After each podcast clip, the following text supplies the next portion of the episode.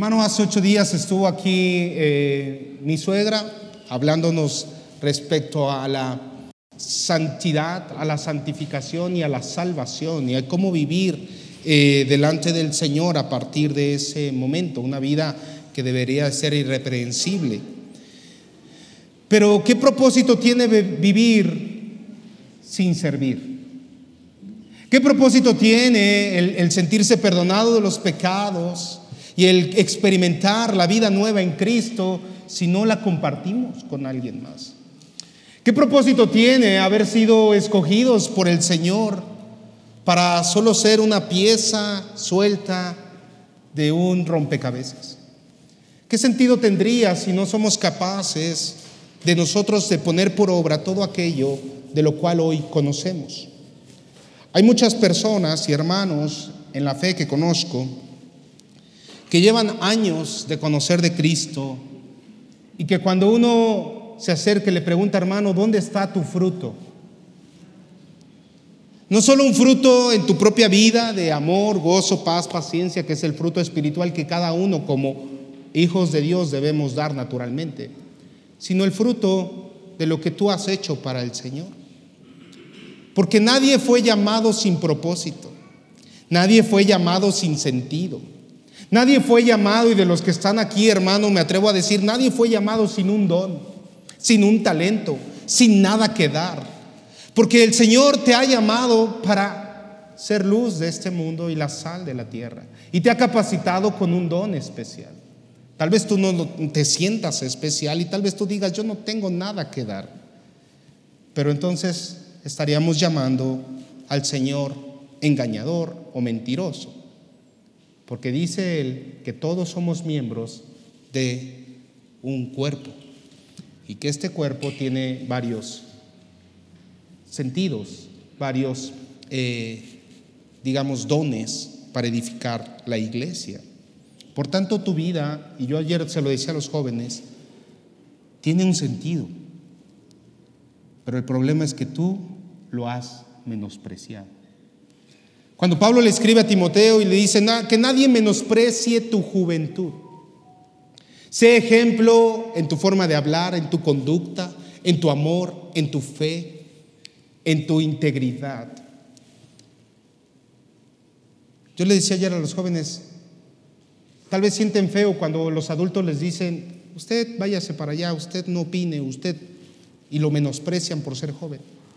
Pero peor aún es que usted siendo joven menosprecie su juventud pensando que ahorita no es tiempo de hacer nada para Dios. Lo triste es ver hermanos adultos con años en la palabra, sin dar, sin servir, sin ofrecer, esperando solo recibir, esperando solo que Dios se mueva a su favor esperando el milagro, esperando la llenura. Pero, ¿qué sentido tiene esperar sentado si podemos ser pacientes, si podemos esperar mejor sirviendo al Señor? Pablo nos exhorta, hermano, dice en Romanos capítulo 12, verso 11, hoy voy a hablar de de algunos hermanos en la fe, cristianos claramente, bíblicos. Romanos 12, 11, pero primero quiero que usted tenga en su corazón el sentido de urgencia, de sentirse incómodo, y disculpe que lo voy a incomodar hoy, hermano, no es un propósito propio, sino es del Señor Quiero incomodarlo, quiero que usted vea más allá de sus limitantes eh, naturales o tal vez familiares o económicas o de salud que pudiera presentar. Yo quiero que mire más allá de eso, porque el Señor aún en esa limitante, usted hermano tiene que aprender a esperar en el Señor su respuesta, pero no esperar sentado, esperar haciendo, esperar trabajando, sirviendo. Eso es lo honroso. Dice Pablo en, Romanos 12, 11, no sean perezosos, dice. en su deber, sino sean fervientes en qué? En el espíritu, sirviendo a quién? Al Señor, hermano. Mire, la gente que está deprimida, triste, ¿qué es lo que hace? Se quiere acostar, se quiere dormir y quiere pasar, que el tiempo pase sobre su dolor a escondidas, a solas, sin hacer nada. Ni siquiera se cambia. Se deja la pijama todo el tiempo, ¿verdad? Chamagoso, despeinado, así andan. La de depresión extrema. Hay otros que disfrazan la depresión y la disfrazan haciendo lo que tienen que hacer por obligación y ahí andan cumpliendo el deber, pero desanimados. ¿Ha visto esa gente que hace las cosas sin ánimo? Dice, pues voy a hacer comida para la familia porque tengo que hacer, porque si no nadie lo hace, porque nadie come, entonces yo lo hago. Y están así. Y, voy a trabajar porque tengo que trabajar, porque si no trabajo, nada. Y entonces todas las cosas se vuelven obligatorias, rutinarias, sin ningún sentido más que vivir la vida por vivir. Pablo dice, no debe ser así. Cada cosa y cada aspecto de nuestra vida tiene que ser sin pereza. Y tiene que ser con un fervor en el espíritu. No, no, no, no podemos andar por la vida arrastrando la toalla como hijos de Dios y haciendo las cosas desanimadamente. Primero tienes que hacer y hacerlo animosamente. Colosenses 3, 23 y 24, mire lo que dice. Primero, ¿a quién estoy sirviendo? Esa es la pregunta que se tiene que hacer usted. Yo sirvo a Cristo. Soy cristiano por algo. No soy cristiano porque nada más eh, me congrego en tierra prometida. No, yo soy cristiano porque he puesto mi fe en Jesucristo. Y entonces cuando soy cristiano, Él es mi Señor, Él es mi Rey, yo vivo sometido a ese reino, por lo tanto Él es mi Señor, yo soy su siervo. ¿Sí? Amén. Entonces todos aquí somos siervos del Señor. Primeramente usted tiene que identificarse así. Y entonces, si yo soy siervo del Señor, por lo tanto, todo, dice la palabra, todo lo que haga, lo tengo que hacer, ¿de qué? De corazón, como para el Señor y no para los hombres. Porque ¿quién me va a recompensar? El Señor. Pastor, entonces cuando voy al trabajo tengo que trabajar como para el Señor, sí. Pero pastor, mi, jefe es, es un hígado. Bueno, pídale al Señor que convierta ese hígado en un corazón. Es que es terrible. Bueno, yo sé que es eso, hermano. Yo sé que es tener jefes difíciles. Y no, y no, y no le voy a mentir, ahí está mi esposa. ¿eh? 10 de la noche hablando con él, arreglando cosas del trabajo. Yo sé qué es eso. Pero cuando empieza ya a fastidiarme en el corazón y decir, ay, ya quiero contestarle feo, porque también experimento esas sensaciones, hermano. Digo, ay, mis hijos comen mucho, no puedo renunciar. Tengo un motivador. Cuando, cuando me siento así, yo digo, Señor, Quita este sentimiento de mí. Yo trabajo como si fuera para ti y, me recuerda estas palabras, como si fuera para el Señor. Y al día siguiente veo a mi jefe temprano y lo veo y digo, ya, ya lo perdoné, siento paz. Digo, adelante, está bien, está de acuerdo, vamos a trabajar. Y con, siempre con un ánimo renovado. Hermano, porque todo es para el Señor. Todo. Puse el ejemplo del trabajo. Pero también en casa, en los deberes, con los hijos, lo que usted haga, hermano. Pero cuánto más lo que haga específicamente para el Señor. Yo le pregunto, ¿qué ha hecho usted para el Señor? ¿Qué ha hecho para el Señor? Y no quiero que, que sienta estas palabras como ofensa, hermano. Yo quiero realmente que usted sienta en su corazón si su vida está siendo productiva en el Señor. Hoy nos vamos a centrar en Filipenses capítulo 2. Vamos a leer todo el capítulo. Yo sé que es un poco extenso. Pero hay, hay un principio aquí hermoso, porque vamos a mirar a Timoteo, bueno, vamos a mirar primero a Pablo, y antes de Pablo a Cristo, Pablo, Timoteo, y por último a Epafrodito. ¿Había escuchado hablar de Epafrodito? Pocas veces se nombra, pocas veces hay enseñanzas de Epafrodito, pero hoy vamos a conocer este personaje. Quiero recordarle dónde está Pablo escribiendo Filipenses. Está en Roma, prisión, cárcel, solo. Ahí lo acompaña Timoteo. Está con él y para el contexto de las personas nuevas, Timoteo, discípulo de Pablo, llamado en un viaje misionero, lo acompañó y desde ese momento Timoteo no se separó de Pablo. Él estaba con él constantemente en todos sus viajes e incluso pasó años con él, aún cuando tenía estos escritos. Pero bien, Pablo tenía un amor especial por la iglesia de Filipos. Pablo sabía que era una iglesia en donde en esta ciudad se había levantado gente amorosa a Dios, piadosa a Dios, pero también que la iglesia podía estar pasando situaciones difíciles. Había ahí una un pleito entre dos hermanas, que eso no se da aquí, ¿verdad? No, hay diferencia, ¿verdad? Y había dos hermanos que, que tenían ahí ciertas situaciones.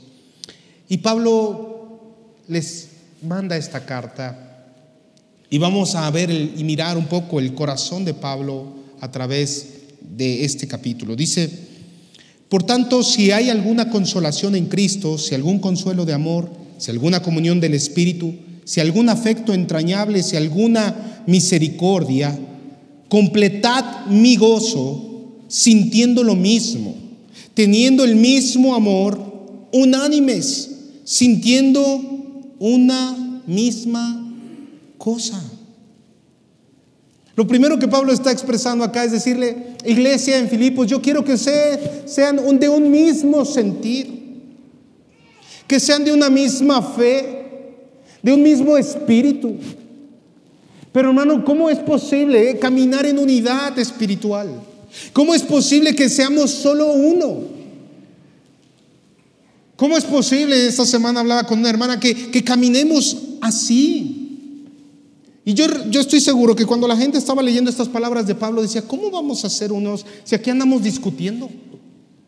¿Cómo vamos a ser unos si aquí unos sirven más que otros? Unos trabajan más que otros. No, yo cómo voy a hacer con, él, con mi hermano, con, si ellos nada más vienen el domingo y se van. No puedo ni convivir. ¿Cómo, cómo voy a hacer uno si yo los invito a que me acompañen al Rubén Leñero y no van? ¿Cómo vamos a hacer uno si, si, si no muestran interés? Si hay desinterés, si unos oran, si unos no se meten a la oración, si unos me dejan solo. Eh, y es real, esas cosas pasan.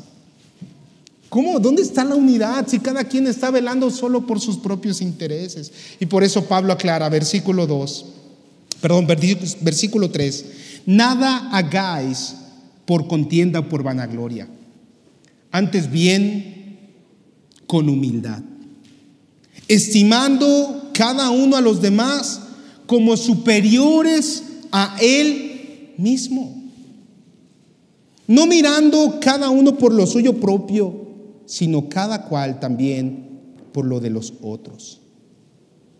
Haya pues en vosotros este sentir que hubo también en Cristo Jesús.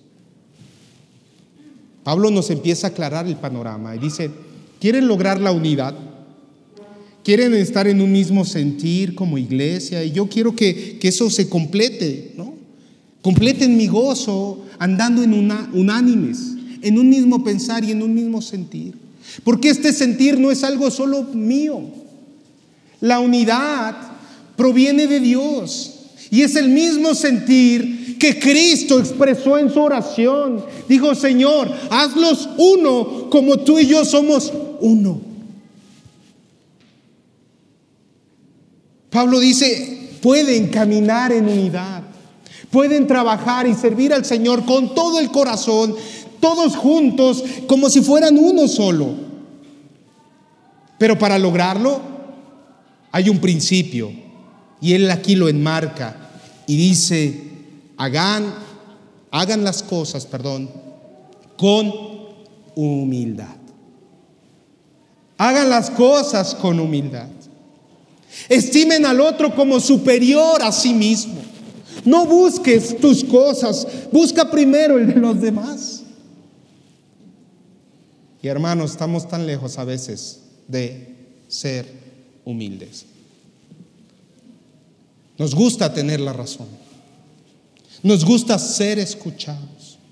Nos gusta ser tomados en cuenta.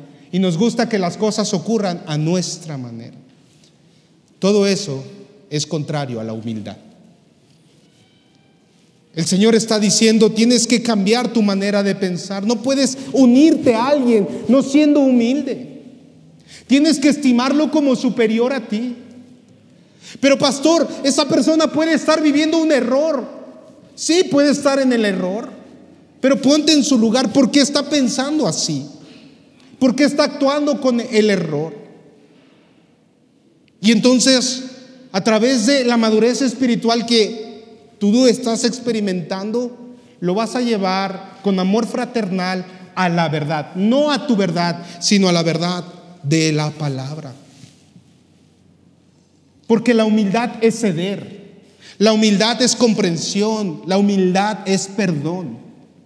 Y no es algo que nosotros no, no tengamos tangible a través de la vida de Cristo, porque el Señor mismo dice aquí, verso 6, el cual siendo en forma de Dios no estimó el ser igual a Dios como a cosa a que aferrarse, sino que se despojó a sí mismo tomando forma de siervo, hecho semejante a los hombres. Y estando en la condición de hombre, se humilló a sí mismo, haciéndose obediente hasta la muerte y muerte de cruz. Por lo cual, Dios también lo exaltó hasta lo sumo y le dio un nombre que es sobre todo nombre, para que en el nombre de Jesús se doble toda rodilla de los que están en los cielos y en la tierra y debajo de la tierra, y toda lengua confiese que Jesucristo es el Señor para gloria de Dios Padre. El Señor dice, yo quiero que ustedes sean un reflejo de lo que es Cristo. Pablo está diciendo, hay un sentir en el Señor, que sean uno. Pero para lograrlo tienen que humillarse. El Señor Jesús dijo, el que quiera ser mayor entre nosotros, tiene que ser servidor de los demás. Es así como logramos la unidad, cediendo, anteponiendo los intereses de mi prójimo antes que los míos. Y eso es tan complicado, Es tan complicado. Hay vanidad, hay orgullo, y a veces nos las damos de religiosos. ¿Y saben quién cae más rápido en esta trampa? Los dirigentes, los pastores, los responsables de iglesias. Yo es que yo soy el pastor, yo tengo la verdad. No, hermano. La humildad tiene que comenzar aquí. Hermano, yo no soy perfecto y se lo he dicho a usted muchas veces. Y le he dado el derecho de que usted, si yo predico algo que a usted no le hace sentido, usted tiene derecho a corregirme también. Porque este es un culto racional. Yo no soy dueño de la verdad. la verdad, el camino y la vida es Jesucristo. Él nos enseña. Y es su Santo Espíritu. Yo confío que Él me usa para predicar esta palabra, hermano. Pero eso no exenta que yo cometa un error, que diga algo incorrecto. Eso no exenta. Eso no exenta que yo experimente vanidad, orgullo, soberbia o altivez. Hermano, usted tiene ese derecho también porque es mi hermano en la fe. Y delante del Señor somos iguales. Y si yo quiero caminar en, unidad con usted, yo tengo que entenderlo usted y ponerme en posición de usted y ver por sus necesidades, inclusive antes de las mías. Los que han recibido consejo de mi parte, de repente he sido suave con muchos, sobre todo con los nuevos, pero ya con los viejos, no voy a citar nombres ni voy a, no, no se pongan nerviosos, pero a los viejos ya les hablo diferente. Les hablo como me gustaría que me hablaran a mí cuando estoy desconcertado. Les hablo como me gusta que me hablen a mí cuando, cuando realmente estoy arrastrando la cobija.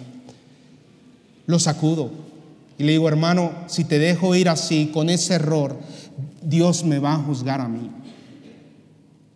No los cacheteo, ¿eh? No. Pero no me faltan ganas. Me, me agarro de la silla y digo, hermano, ¿qué estás diciendo? Pero con fe y con esmero, hermano. Le digo lo que es correcto, porque les amo en el amor del Señor.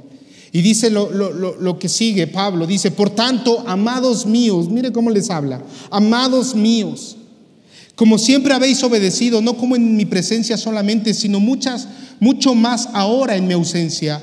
Ocupaos en vuestra salvación con temor y temblor, porque Dios es el que en vosotros produce así el querer como el hacer por su buena voluntad.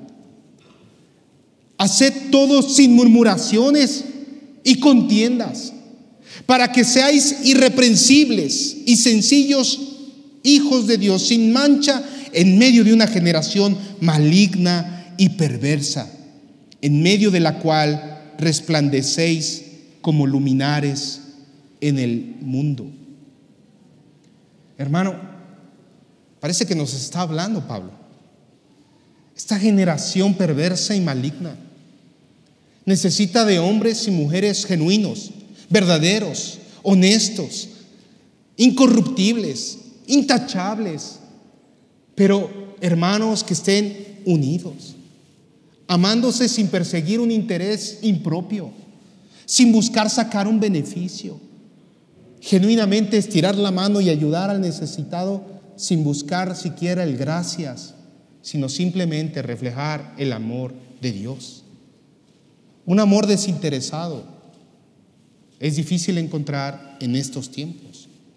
Mira a sus hijos, Pregúntenle si son capaces de dar algo suyo, si son capaces de ceder su tiempo en el celular, su tiempo en la televisión o en los videojuegos, con tal de ir y ayudar a una persona en la calle. Pregúntenlo.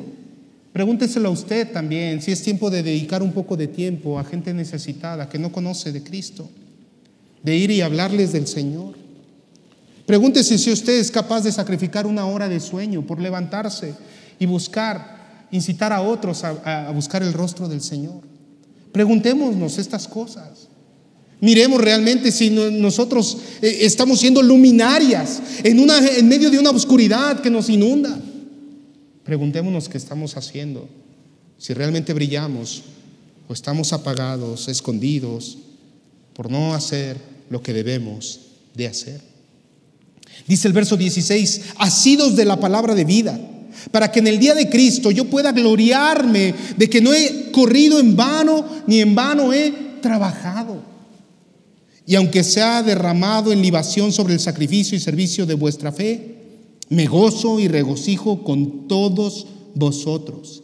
Y asimismo, gozaos y regocijaos también vosotros conmigo. Hermano, Pablo está diciendo, vale la pena. Vale la pena. Vale la pena trabajar para el Señor. Vale la pena correr para el Señor. Y aunque usted se ha derramado en libación sobre el sacrificio, vale la pena.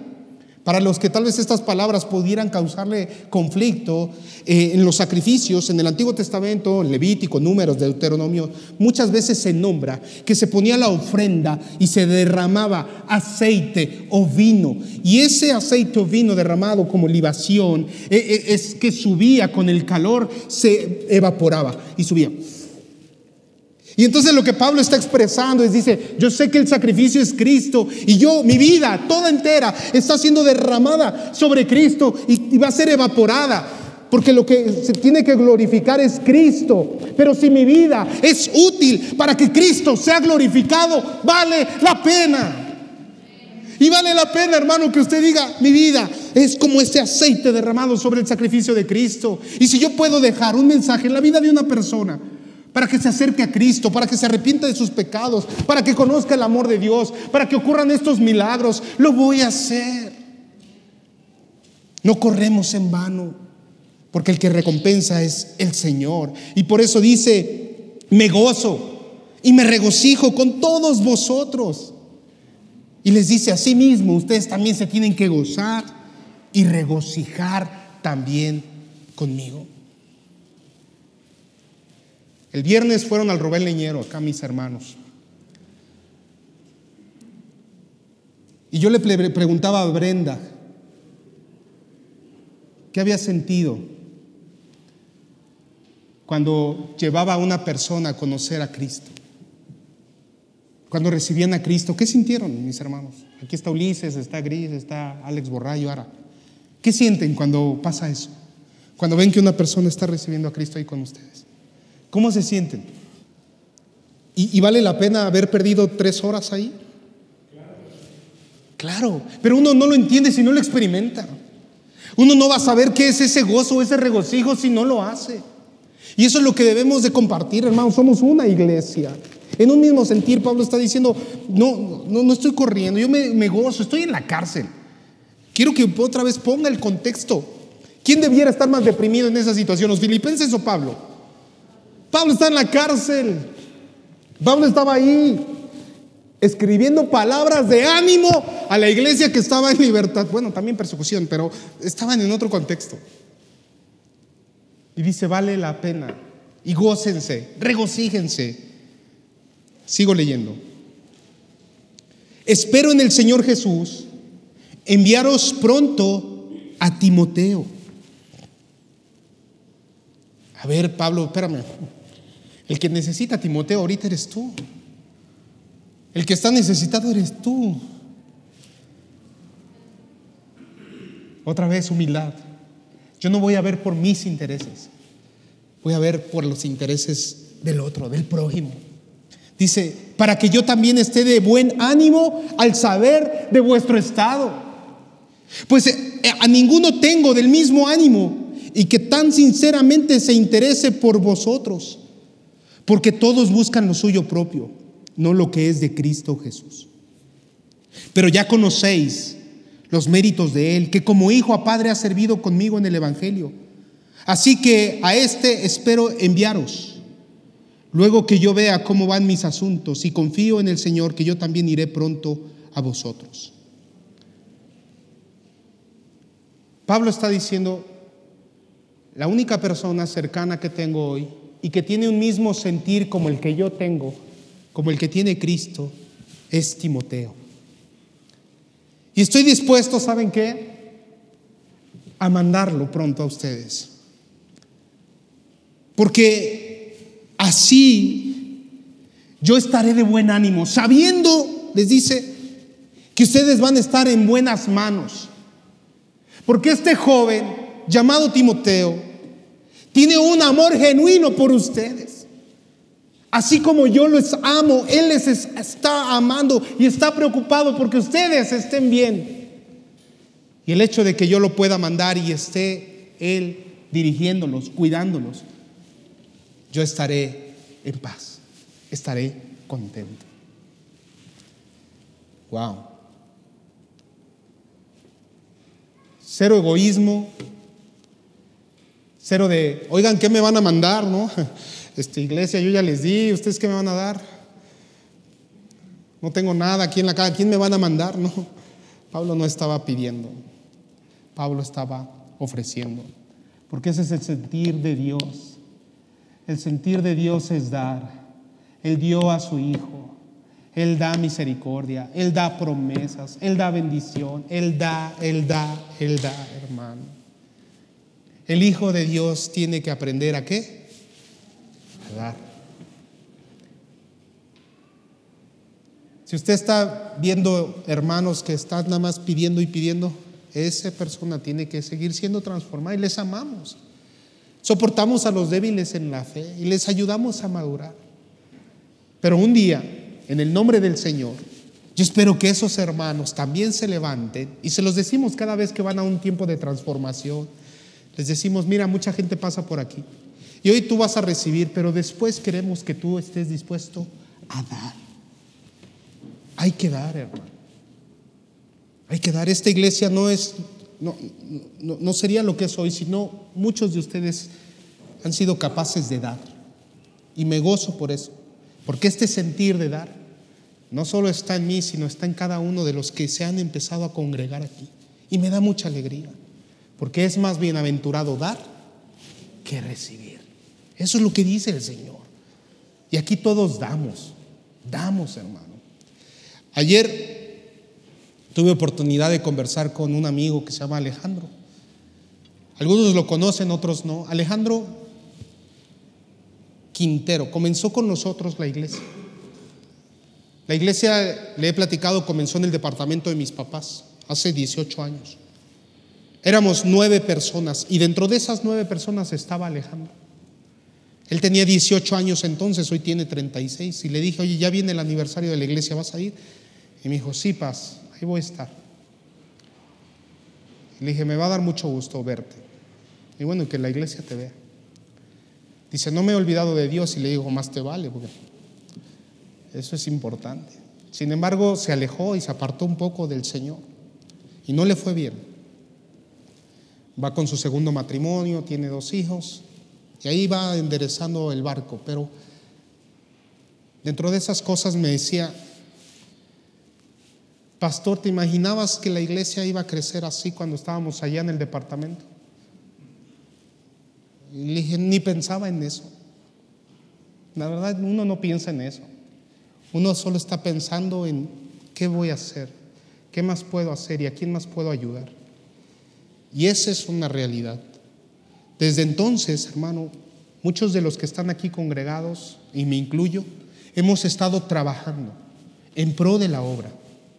Y no solo trabajando en la obra, sino también trabajando fuera de la obra para traer recursos y que la gente pueda conocer más del Señor. Todos trabajamos, todos, para dar a Dios. Y hermano, a mí me encanta cuando hay personas que llegan conmigo y me dicen, pastor, Dios puso dar esto para, para el Señor. Dios puso esto. Porque no es algo que yo les pida. Y ustedes saben, hermanos, que se congregan aquí, yo no les pido nunca nada. No somos de esas iglesias de que a ver de cuánto quieres un milagro. no, hermano. eso jamás era una práctica nuestra. Ni, ni decimos de que el que no diezma está condenado. Tampoco, hermano. Yo no me meto con eso. Sí le enseño el principio de diezmar, de ofrendar y de dar a Dios. Y hablo de lo económico porque es importante. Pero yo no le pido nada. Y entonces me gozo cuando vienen hermanos y se suman y dicen, pastor, yo quiero dar esto, puso Dios en mi corazón esto. Y digo, gloria a Dios. Porque usted no está para saberlo, yo se lo he dicho como testimonio. Yo trabajo para enseñarle a usted que se puede trabajar, tener familia y servir a Dios y que no hay pretexto. Y Dios me ha prosperado profesionalmente y me sigue prosperando profesionalmente. Y no me he quedado sin trabajo desde que estoy sirviendo al Señor en la iglesia, no me he quedado sin trabajo, al contrario. Ustedes los que conocen más de cerca mi labor saben que, que he crecido profesionalmente. Y yo no me vanaglorio de eso, eso para mí no es importante. Un día Alguien me preguntó, ¿qué es lo más importante de tu vida? ¿Qué has realizado en tu vida? Y le dije, lo más importante que he realizado en mi vida es esperar en Dios. Eso es lo más importante que he hecho, esperar en Dios. Ni mis estudios, ni mi profesión, ni, ni, el ministerio, lo más importante que yo he hecho es esperar en Dios, porque la obra es del Señor. Y todo lo que el Señor me da es para esta iglesia. Y a veces, y aquí están familias y hay hermanos que también no solo diezman, dan el 20, el 30 y dan más de lo que tienen. Y yo me gozo porque eso es, eso es, eso es unanimidad en el sentir, en el, en el saber que esta iglesia es del Señor y que es para Dios. Pablo estaba dispuesto a dar a Timoteo, a su hijo también. Si ese sentir estuvo en el Padre, ¿quién soy yo para retener a Timoteo? también se los voy a mandar. Y aunque fuera como un hijo para mí, dice Pablo, yo estoy dispuesto a darlo porque estoy viendo su sentir. Yo no puedo ir, estoy preso, estoy en la cárcel, pero si quiero estar de buen ánimo, yo debo de saber que la iglesia está cuidada por un hombre que los ama. ¿Y quién más que Timoteo? Mira el corazón de Pablo. Qué hermoso darse sin reservas. Verso 25 dice, más tuve que, dice, tuve por necesario enviaros a Epafrodito, mi hermano y colaborador y compañero de milicia, vuestro mensajero y ministrador de mis necesidades, porque él tenía gran deseo de veros a todos vosotros y gravemente se angustió porque habéis oído que había enfermado. Pues en verdad estuvo enfermo, a punto de morir, pero Dios tuvo misericordia de él, y no solamente de él, sino también de mí, para que yo no tuviese tristeza sobre tristeza. Así que le envío con mayor solicitud para que al verle de nuevo os gocéis y yo esté con menos tristeza. Recibidle pues en el Señor con todo gozo y tened en estima a los que son como Él. Porque por la obra de Cristo estuvo próximo a la muerte, exponiendo su vida para suplir lo que faltaba en vuestro servicio por mí. ¿Quién era este Epafrodito? Por lo que deja ver, Pablo era un hombre estudioso que también conocía del Señor y que cuidó de la iglesia como pastor, pastoreando a los filipenses. Y dijo, pero este hombre, mi hermano, colaborador y compañero de milicia, este hombre también es un hombre que los ama. Y que cuando estuvo aquí conmigo, ayudando y supliendo mis necesidades, se enfermó y cuando ustedes se enteraron de que se enfermó, se entristecieron. Y sí estuvo enfermo, a punto, dice, de morir. Y aquí hago un paréntesis por aquellas doctrinas falsas que dicen que los que están en Cristo no se enferman. Hermano, eso no es prueba de fe, discúlpeme. No crea esas cosas. Los hijos de Dios también se enferman. Pablo tenía un aguijón en la carne, que si bien no describe la palabra, la mayoría de los teólogos saben que era algo que lo limitaba físicamente. Y aquí nos deja ver que Epafrodito también estuvo muy enfermo. Entonces, hermano, el que usted esté muy enfermo no significa que Dios no esté con usted. Eso Dios lo permite. Pero también dice Pablo que en este caso Dios tuvo misericordia de él y lo sanó. Bueno, habrá en otros casos que Dios diga, no, no te voy a sanar. Eso no quiere decir que esa persona hizo un pecado, hermano. Tenga mucho cuidado con estas cosas. Porque luego así enseñan, no, es que esa enfermedad es, bueno, puede ser causa o consecuencia de un pecado, pero no necesariamente. Así que tengamos cuidado en, cómo experimentamos y discernimos las enfermedades. Pero bien, dice, el Señor lo sanó para que no, no tuviera yo una tristeza profunda. El Señor hizo algo con Epafrodito. Pero lo que quiero expresar y enseñar es que Pablo le pide a los filipenses ser uno, porque ese sentir estuvo en Cristo, ese sentir estuvo en Pablo, ese sentir estuvo en Timoteo y ese sentir estuvo en Epafrodito. Un sentido de qué? De amor, de cuidado y de procurar a otros. Yo comencé diciendo, hermano, el Señor nos está exhortando a que no seamos perezosos, a que seamos fervientes en el Espíritu, a que sirvamos al Señor, a que seamos uno en eso, que todos tengamos el mismo sentir de ayudar a otros, que tengamos el mismo sentir de velar por otros, de gozarnos sirviendo al Señor juntos, de estar dispuestos a dar incluso aquellas cosas que más apreciamos porque es ahí donde hay, hay gozo, hay regocijo y estamos siendo luminarias en medio de esta oscuridad. Pero eso no lo hace cualquiera. Hermano, esta obra es de Cristo. Esta obra es del Señor. Y si amamos a Dios con todo el corazón, con toda la mente con todas nuestras fuerzas, estemos dispuestos a caminar una milla extra. Yo sé que nuestra familia es importante, claro que lo es.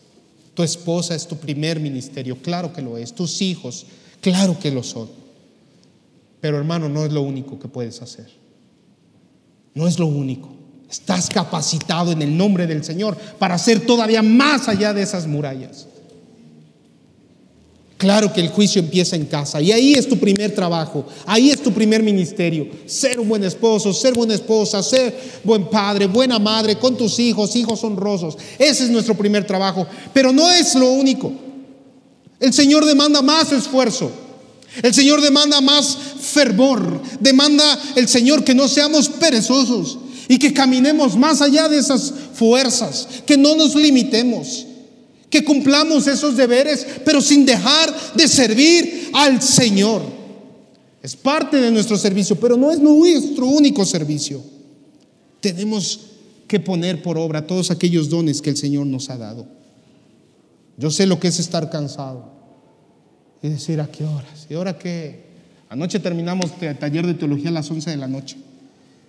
Pero me gustó ver a mis hermanos con sus investigaciones, sus trabajos, sus copy-paste de Google. Pero me gustó que por lo menos buscaron qué copiar y pegar. Me gustó que buscaran versículos.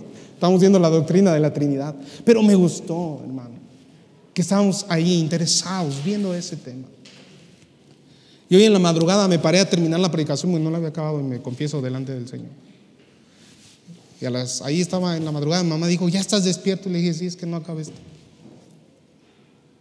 Pero el Señor habla los corazones y dice, tú puedes.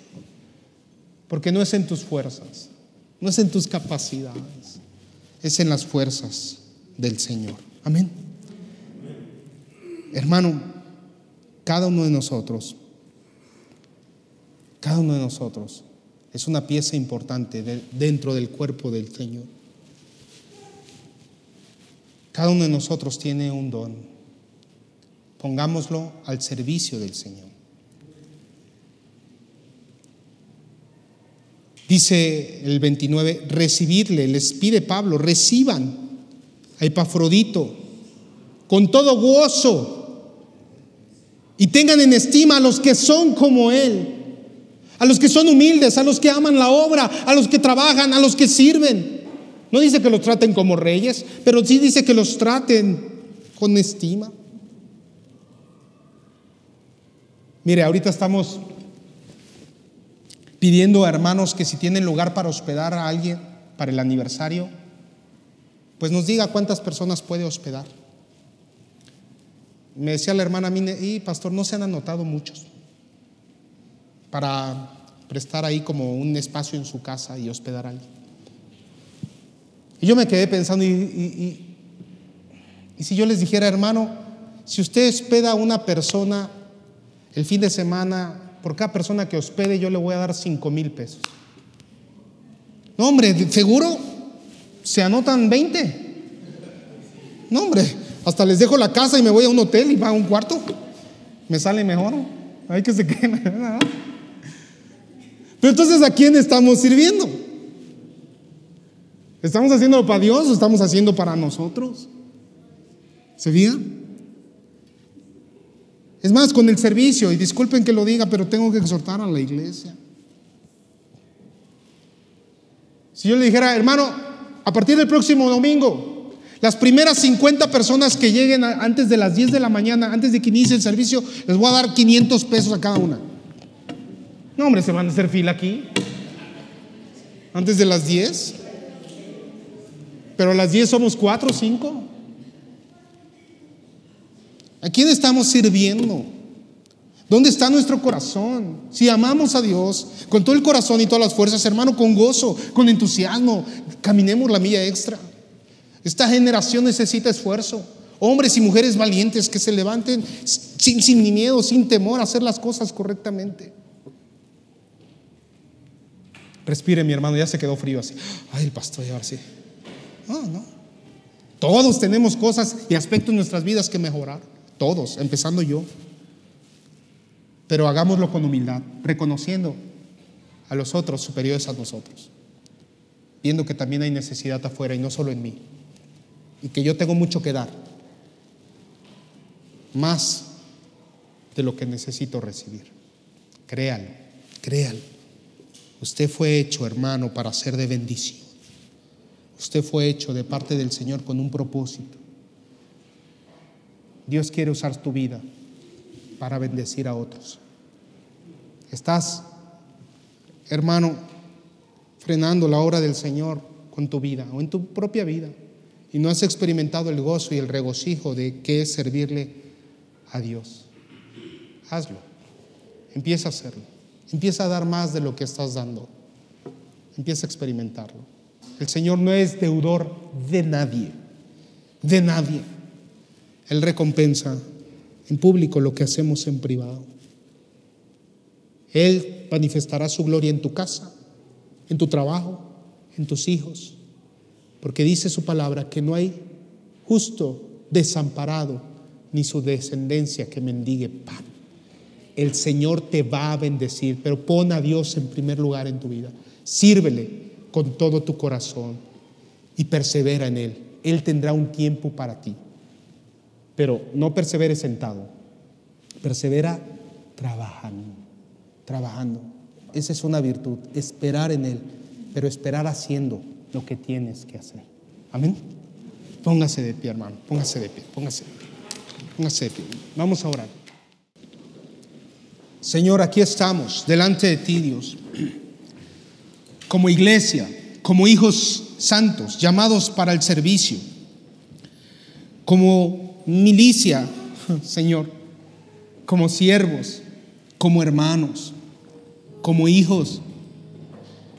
Señor, aquí estamos, pidiéndote Dios que sea a través de tu Santo Espíritu que logremos la unidad, que podamos caminar en un mismo sentir y en una misma forma de pensar, no buscando un beneficio propio, sino buscando que tu nombre sea exaltado a través de las cosas que hacemos, a través de la forma en que vivimos.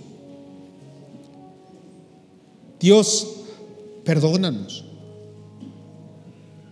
Si nos hemos volcado a mirar únicamente nuestras necesidades, si solo hemos estirado las manos esperando recibir sin dar nada a cambio, perdónanos por tener una actitud que no es tuya, por no sentir lo que tú sientes. Señor, haznos uno como tú. Pon en nosotros este mismo sentir, el amar a la iglesia, el amar a los hermanos, el amar, Señor, tu obra.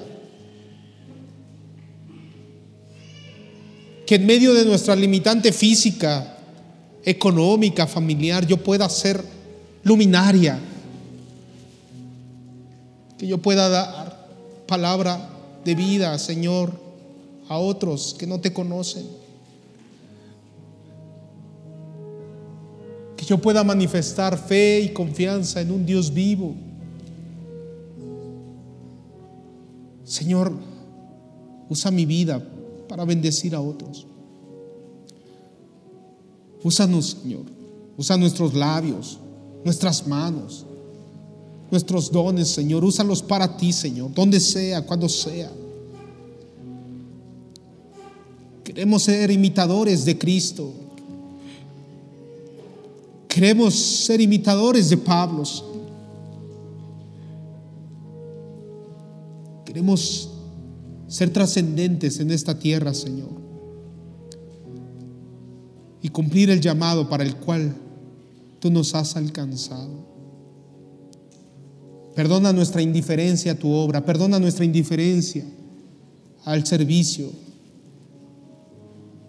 Perdona, Señor, que nos hemos encerrado en nuestro mundo y únicamente hemos pensado en aquello que más nos importa, dejando afuera de esos pensamientos tu obra. Perdóname, Señor, si he dejado de hacer lo que debo hacer o si he mostrado apatía, frialdad o desánimo, perdóname, Señor.